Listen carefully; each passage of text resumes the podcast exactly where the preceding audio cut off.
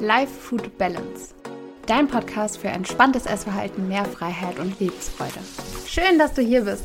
Ich bin Julia, angehende Sportwissenschaftlerin und Coach für Frauen, die keine Lust mehr darauf haben, dass sich ihr Leben nur noch um die perfekten Makros, die Schritte und Kalorien auf ihrer Uhr und die Zahl auf der Waage dreht. Wenn auch du mit mir zusammenarbeiten möchtest, um genau das zu erreichen, schau mal in die Show Notes. Da findest du einen Link, der dich direkt zu meinem Coaching-Anfrageformular führt. Ich freue mich auf dich.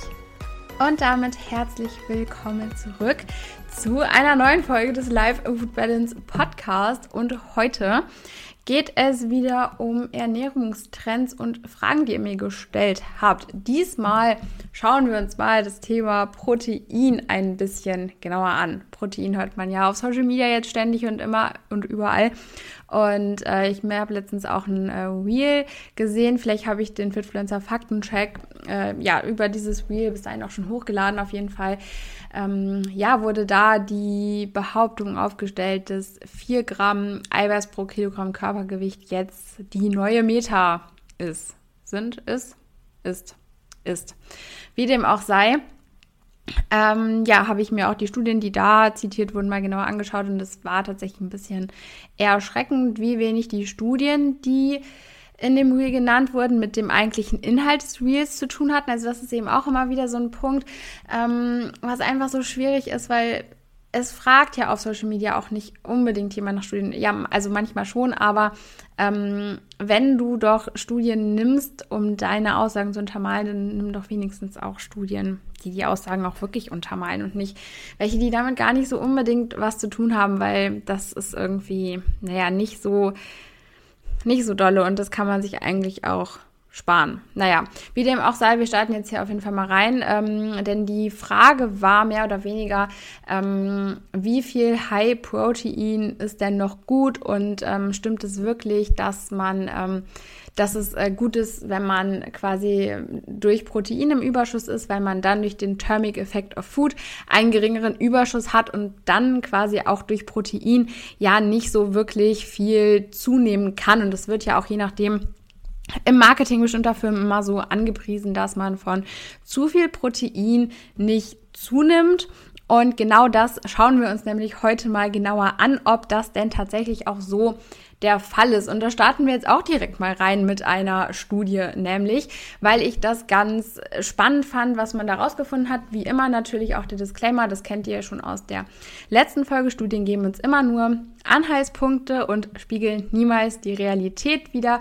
Es wird auch nicht jeder Mensch und jeder Körper Proteine im gleichen Maße verstoffwechseln. Das ist jetzt eben etwas, was für genau diese Probandengruppe dieser Studie gültig ist und was je nachdem für uns auch gültig sein kann. Es kann aber auch hier definitiv Outlier geben und Leute, die eben auf viel Protein ganz anders reagieren. Also das kann alles sein, aber ich fand es hier einfach mal auch ähm, ja ganz ähm, ganz gut und nach werden wir uns eben auch noch eine Meta-Analyse angucken, die dann ja eben auch mehrere Studien zusammenfasst, um da eben mal zu schauen, wie viel Protein pro Kilogramm Körpergewicht denn überhaupt auch sinnvoll ist.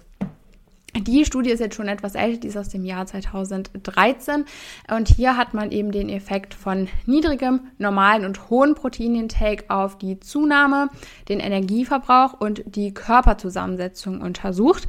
Ähm, Low Protein oder also niedriger Proteinintake wurde hier mit 5 Gramm Protein ähm, umgesetzt. Der normale Proteinintake lag bei 15 Prozent. Habe ich gerade Gramm gesagt? Ich bin ein bisschen bisschen lost heute.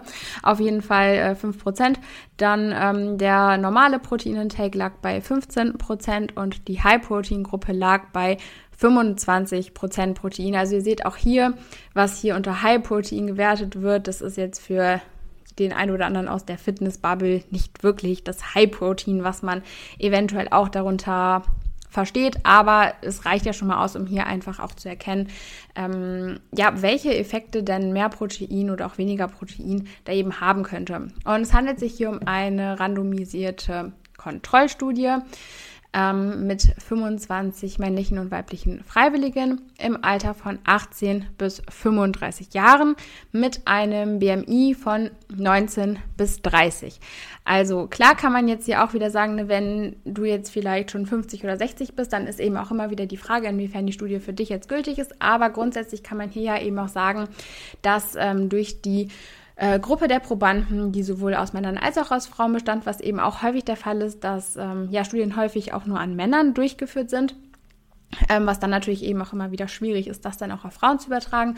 Und dadurch, dass wir hier eben auch ein Alter von 18 bis 35 haben, ist es jetzt nicht so, dass wir sagen, boah, wir haben hier jetzt nur Anfang 20-Jährige, die sowieso gut Muskeln aufbauen oder wie auch immer. Ähm, schränkt natürlich aber trotzdem ein, weil wir eben keine äh, Menschen dabei haben, in höheren Altersgruppen. Also hier kann man jetzt eben auch nicht unbedingt darauf schließen, was eben ältere Menschen machen sollten oder wie sich eben Proteinkonsum bei älteren Menschen auswirkt.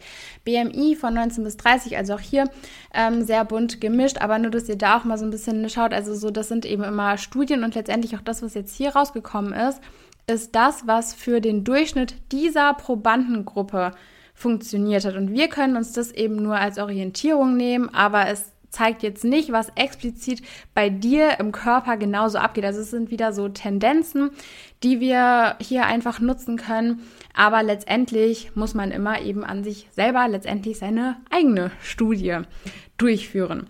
Und ähm, genau, die Gruppe hatte dann oder wurde, es wurde dann erstmal für ähm, äh, ja, einige Tage eine gewichtsstabilisierende Ernährung durchgeführt und anschließend äh, wurden die Probanden dann eben in diese drei Gruppen unterteilt. Also eine Gruppe, die wenig Protein gegessen hat, eine, die normal viel Protein gegessen hat, eine, die High Protein gegessen hat. Und im Vergleich zu der Phase, wo eben die gewichtsstabilisierende Ernährung durchgeführt wurde, ähm, hatten die ähm, Probanden dann für die Zeit danach 40 Prozent mehr Kalorien im Schnitt waren das dann eben 954 Kalorien mehr. Also die äh, Gruppen waren eben alle schon da auch deutlich im Überschuss, also jetzt pro Tag.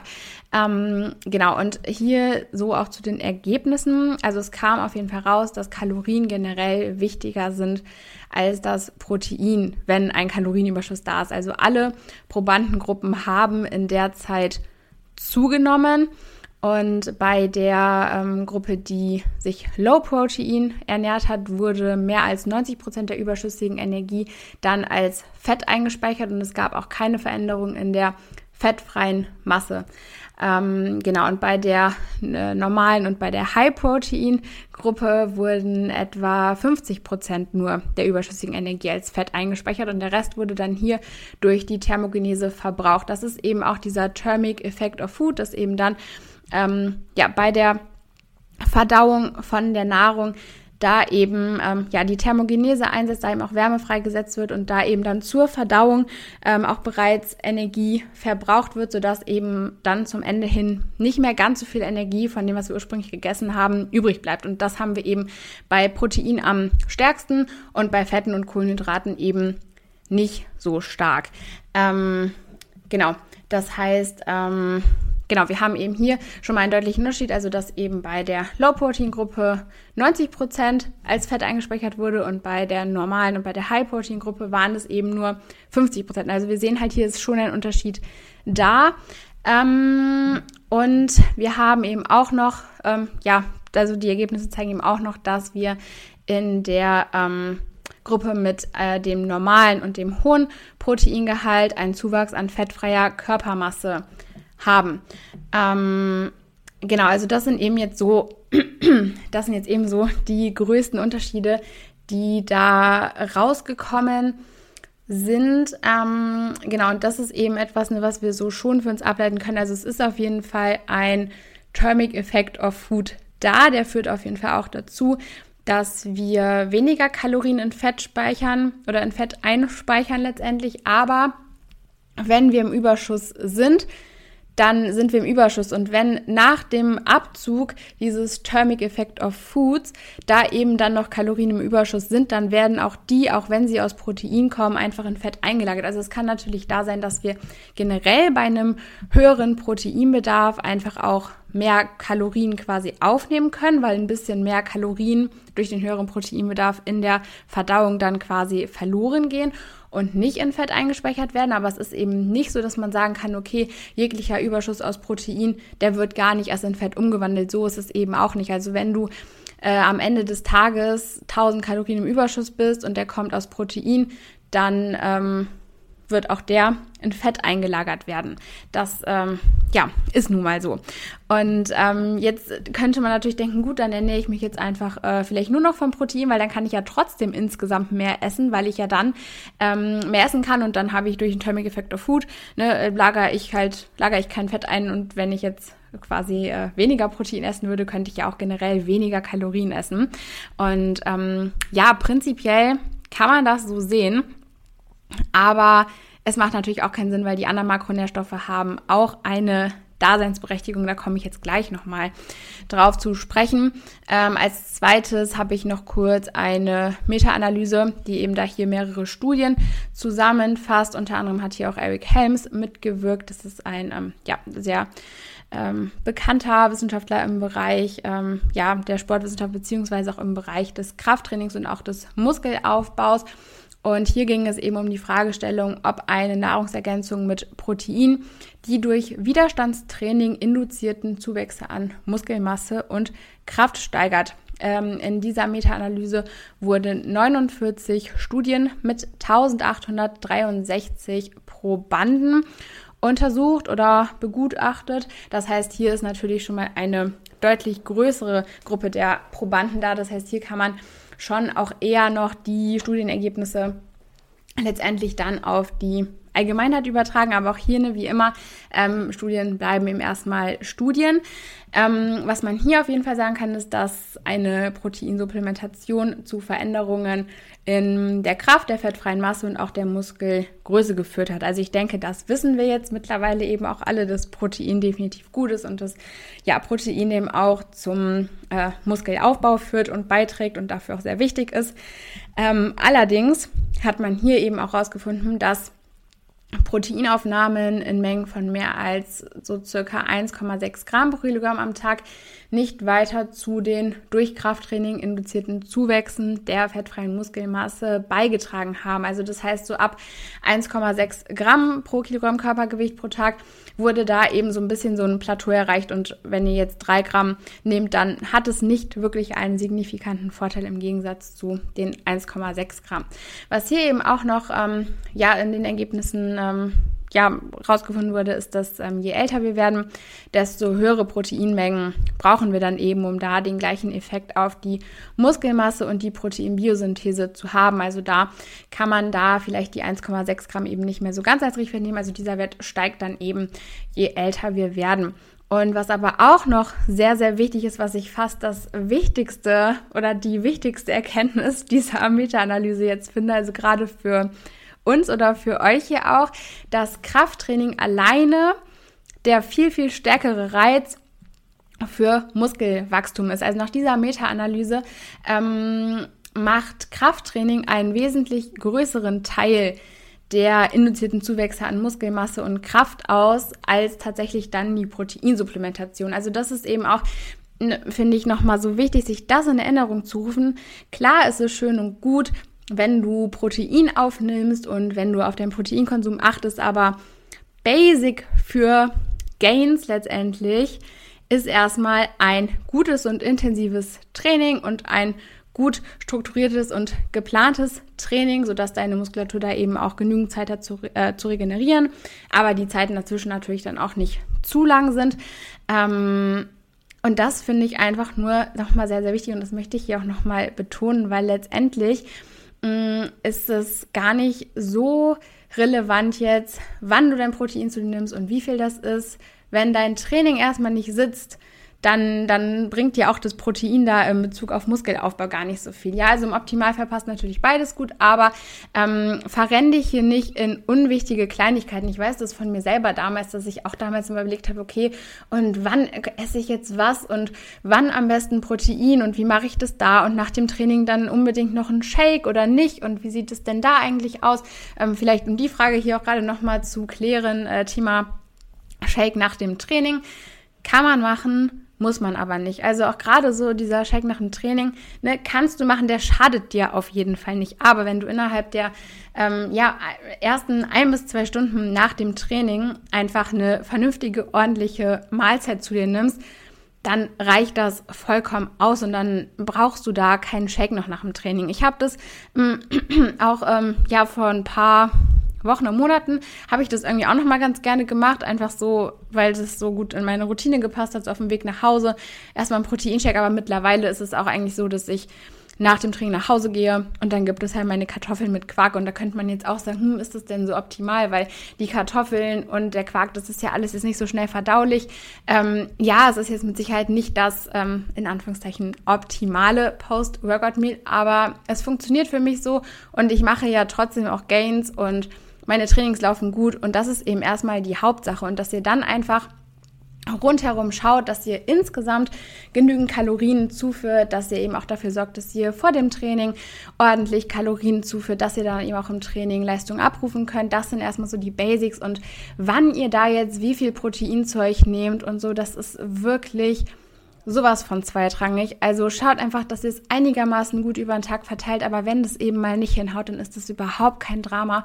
Und wenn ihr euer ganzes Protein dann irgendwie abends in einer Portion esst, ähm, dann ist es mal so. Und wenn ihr mal an einem Tag überhaupt nicht auf euer Proteinziel kommt, ja gut, auch dann ist es mal so. Das wird euch nicht umbringen, das würde euch auch nicht Gains kosten, weil was ihr einen Tag macht, das äh, ist nicht ausschlaggebend, das ist ausschlaggebend, was ihr die restlichen 364 Tage im Jahr macht. Also wirklich stresst euch da nicht mit den falschen Dingen, denn gerade wenn ihr jetzt an dem Punkt seid, wo ihr sagt, boah, ich möchte einfach Muskeln aufbauen und ein bisschen definieren, sag ich mal, dann ist es einfach ausschlaggebend, dass ihr dafür gut trainiert, dass ihr ja einfach auch lange am Ball bleibt, weil das ist auch immer so eine Sache, eine Krafttraining. Es ist einfach, der Spruch ist irgendwie so blöd, aber es ist einfach so, es ist ein Marathon und kein Sprint. Und das ist eben auch so, wenn ihr, ja, je nachdem, wen ihr euch auf Social Media auch als Vorbild sucht, überlegt immer, wie lange diese Leute schon trainieren, weil das ist eben auch was so, bis da so wirklich Form reinkommt, bis da wirklich so einfach so eine Grundmuskulatur auch einfach da ist und da wirklich schön auch Form reinkommt. Letztendlich, das braucht einfach seine Zeit und diese Zeit, die kann man nicht vorspulen. Das geht einfach nicht. Du kannst die Zeit mit keinem anderen Faktor kompensieren. Das braucht einfach Zeit. Und in der Zeit nutzt die Zeit einfach gut, trainier ordentlich, bleib am Ball, stress dich nicht zu sehr, überdenk nicht zu viel, sondern nail die Basics und die Basics sind hier dann eben wirklich ordentlich trainieren und ähm, gut essen, also auch nicht zu wenig essen, weil der Körper braucht ja irgendwoher auch die Energie, um Muskulatur aufbauen zu können, weil wir müssen uns immer vorstellen, dass Muskeln einfach für unseren Körper ein Luxusgut sind. Ja, also Muskeln verbrauchen viel mehr Kalorien als Fett. Das heißt, eigentlich sind die für den Körper total ineffizient, weil der Körper, gerade wenn der Körper eben jetzt von außen keine Energie zugeführt bekommt, dann denkt er sich so, hm, was mache ich denn jetzt, weil ich bekomme keine Nahrung von außen. Jetzt habe ich hier noch die Muskeln an mir dran, die verbrauchen ja aber voll viel Energie.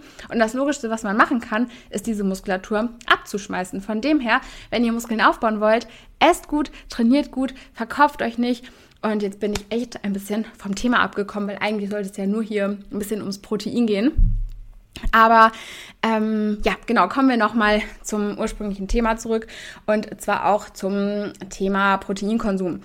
Also, ähm, wir haben schon äh, gehört, dass der Effekt nach 1,6 Gramm pro Kilogramm Körpergewicht abflacht. Ähm, genau, Eric Helms ähm, oder generell alle Beteiligten der Meta-Analyse, es war jetzt nicht nur von Eric Helms, ähm, die kommen am Ende zu dem Schluss, dass alle diejenigen, die quasi eben so ein bisschen auch auf Nummer sicher gehen wollen und da eben die Krafttrainingsinduzierten Muskelzuwächse maximieren wollen, dass da 2,2 Gramm pro Kilogramm Körpergewicht Protein definitiv Sinn machen ähm, also ne, es war so ein bisschen wirklich da nach dem Motto, dass es einfach umsichtig wäre, da die 2,2 Gramm zu konsumieren. Ähm, Genau, also deshalb kann man da eben auch sagen, High Protein im Sinne von 2,2 Gramm pro Kilogramm Körpergewicht ist sinnvoll.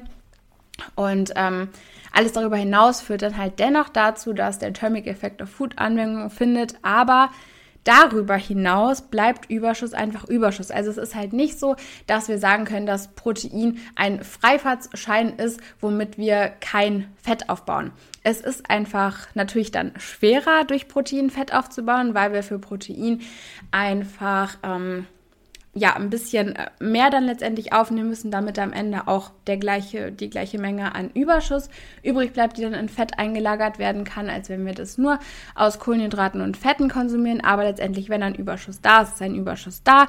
Ähm, ne, von dem her, also das ist halt auch wieder so ein bisschen, da sieht man halt, da, da werden auch manchmal dann teilweise so Studienergebnisse einfach ein bisschen fürs Marketing vielleicht auch hingedreht, weil es nun mal eben nicht so ist, dass man sagen kann, Protein kann nicht zu Fett umgewandelt werden und wird nicht eingelagert. Das ist nicht so. Also ihr habt da zwar einen Thermic Effect of Food und es wird weniger eingelagert, aber wenn ihr dann noch im Überschuss seid, dann dann seid ihr im Überschuss und dann wird es eingelagert. Also lasst euch da einfach auch nicht verarschen auf gut Deutsch gesagt. Und ähm, ja, da auch ähm, genau diese Frage immer kommt, und ich hatte es eben schon mal kurz auch angeteasert, es macht jetzt eben auch einfach generell rein logisch gar keinen Sinn zu sagen, gut, ich ernähre mich nur noch von Protein, weil ich dann ja mehr Kalorien aufnehmen kann, weil eben auch die anderen Makros da durchaus sinnvoll sind. Da sind wir auch wieder eben beim Thema Muskelaufbau, aber auch generell beim Thema Gesundheit einfach, wenn wir uns beispielsweise auch mal das Thema Fette anschauen. Ich denke, das ist mittlerweile auch eh sehr, sehr vielen klar, aber ich betone es immer noch mal gerne, weil es einfach super wichtig ist und weil auch ich mich an Tage erinnere, wo ich abends zu Hause saß und irgendwie, ich war unfassbar stolz, weil in meiner Tracking-App standen irgendwie 300 Gramm Protein, 20 Gramm Kohlenhydrate und so 5 Gramm Fett oder so. Und ich dachte mir, ja, geil. Geil, ich habe äh, heute nur Protein gegessen. Das ist super gut. Und nein, das ist nicht super gut. Ich war damals richtig stolz. Ich, ich weiß es noch. Das ist so, also es ist, äh, naja, gut, aber ähm, ja, man, man entwickelt sich weiter. Ähm, ja, so jetzt habe ich hier schon wieder den Faden verloren. Ich bin irgendwie gerade so ein bisschen in, in Laberstimmung, was ja eigentlich ganz gut, um einen Podcast aufzunehmen. Was wollte ich jetzt sagen? Ich war beim Thema Fett. Also, generell Fette super, super wichtig für unsere hormonelle Gesundheit, für alles Mögliche, nicht nur für die Zyklusgesundheit, sondern für alle möglichen Hormone, also auch äh, für Sättigungshormone, für alle möglichen Hormone, also auch für Hormone, die dafür sorgen, dass wir beispielsweise Fett abbauen. Ne? Also auch gerade wenn ihr in einer Diät seid oder sowas, für alles, für alle Prozesse im Körper sind ja Hormone irgendwo die Grundlage. Also auch wenn ihr sagt, ihr wollt Fett verlieren, ähm, dann müsst ihr trotzdem Nahrungsfette zu euch nehmen. Das ist ganz, ganz, ganz wichtig, damit im Körper einfach alles am Laufen bleiben kann. Und hier ist so eine grobe Orientierung 0,8 bis 1 Gramm Fett pro Kilogramm Körpergewicht. Das heißt, wenn ihr jetzt 60 Kilo wiegt, dann ähm, wären wir hier bei so ungefähr 60 Gramm Fett am Tag auch. Also hier auch gerne lieber einen Tick mehr als einen Tick weniger. Also gerade auch wenn ihr vielleicht dabei seid, ähm, ja, euren Zyklus wieder zu bekommen, dann macht es hier Sinn, doch vielleicht auch die Menge der Fette noch mal einen Tick weiter auch in die Höhe zu schrauben. Ähm, genau, dann eine Protein hatten wir jetzt schon mit den 2,2 Gramm. Also hier auch nur, wenn ihr sagt, bon, ja, mir schmeckt es einfach gut und ich bin da easy. Also ich bin auch immer meistens ein bisschen höher wahrscheinlich mit meinem Protein. Also ich tracke jetzt nicht mehr, aber ähm, ich esse halt doch einfach gerne mal meinen Quark oder ne, einfach so ja, also ich habe da jetzt auch kein Problem mit, auf mein Protein zu kommen. Und dann sind das vielleicht auch mal drei Gramm oder so. Also auch da, oder wo ich eben auch noch bei Stefan im Coaching war, da hatte ich eben auch immer so drei Gramm äh, ja, Protein im Plan, einfach um da so ein bisschen auch auf Nummer sicher zu gehen. Aber ähm, alles über drei Gramm hinaus macht da einfach absolut keinen Sinn. Also da macht es wirklich viel, viel mehr Sinn, ähm, ja, die Kalorien wirklich in andere Makronährstoffe zu investieren, weil ihr einfach von mehr Protein dann irgendwann einfach auch nicht nicht mehr profitieren werdet. Und ähm, ja, den Rest der Kalorien würde ich dann eben wirklich in Kohlenhydrate auch verwenden. Und ähm, ja, da auch einfach ähm, verweise ich vielleicht nochmal auch auf die letzte Podcast-Folge. Ähm, da hatte ich auch kurz das Thema Low Carb angesprochen und bin da eben auch nochmal drauf eingegangen, warum denn Kohlenhydrate für uns eigentlich auch so sinnvoll sind und warum Low Carb für die allermeisten, die hier im Podcast zuhören, wahrscheinlich eben auch keinen Sinn machen. Also wenn ähm, ja, ihr euch da jetzt noch fragt, warum denn überhaupt Kohlenhydrate, dann hört gerne auch da mal rein. Und vielleicht da jetzt auch noch mal ein kurzer weiterer Exkurs zum Thema Kalorien. Ähm, wenn ihr euch jetzt fragt, hm, esse ich denn überhaupt genug und äh, wie sieht es denn aus? Oder wenn ihr in der Diät seid und abnehmen wollt, ähm, wenn ihr euch fragt, hm, müsste ich irgendwie meine Kalorien kürzen? Ähm, es ist normal, dass euer Gewicht äh, immer ein bisschen schwankt. Ja, also es ist, wenn ihr im Aufbau seid, dann wird euer Gewichtsverlauf nicht so ganz linear nach oben gehen. Wenn ihr in der Diät seid, dann wird euer Gewichtsverlauf nicht so linear nach unten gehen, sondern es wird immer so ein bisschen so eine Wellenform haben und dann werdet ihr über im, ja über die Wochen und Monate hinweg dann eben eine Tendenz erkennen und einen langfristigen Gewichtsverlauf dann erkennen können. Und am besten ist es immer, wenn ihr euch jeden Tag wiegt und aus diesen ähm, täglichen Gewichtsergebnissen dann immer Wochendurchschnitte macht. Also das Gewicht von jedem einzelnen Tag der Woche zusammenrechnet, das durch sieben teilt und dann immer die Wochendurchschnitte vergleicht. Und wenn das Gewicht dann eben nicht von einer Woche zur anderen, sondern von einer Woche zur nächsten, zur nächsten und wieder auch zur nächsten Woche, wenn das Gewicht Gewicht dann eben langfristig runtergeht oder langfristig hochgeht, könnt ihr daraus je nachdem ableiten, ob eure Kalorien eben zu eurer Zielsetzung passen oder nicht. Aber lasst euch da eben nicht von so täglichen Gewichtsschwankungen irgendwie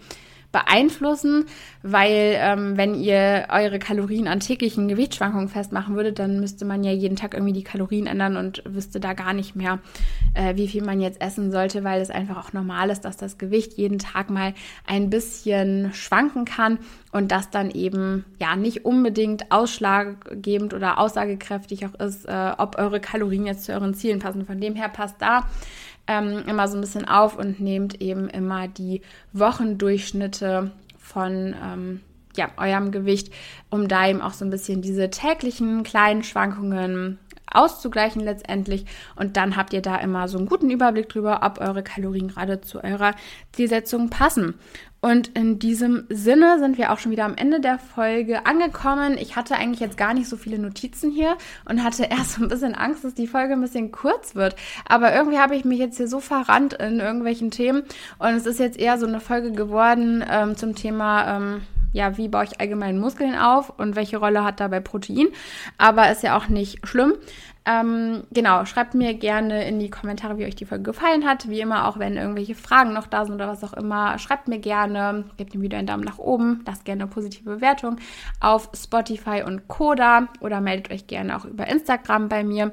Und dann würde ich sagen, ich habe euch ganz so lieb. Wir hören uns und sehen uns in der nächsten Folge wieder und macht's gut!